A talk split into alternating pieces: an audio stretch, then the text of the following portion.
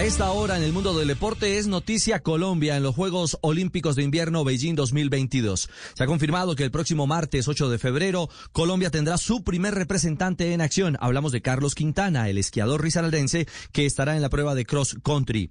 Así, después del acto inaugural, se hace apertura de las 15 disciplinas deportivas que se realizarán en tres zonas cercanas a la capital china, Beijing.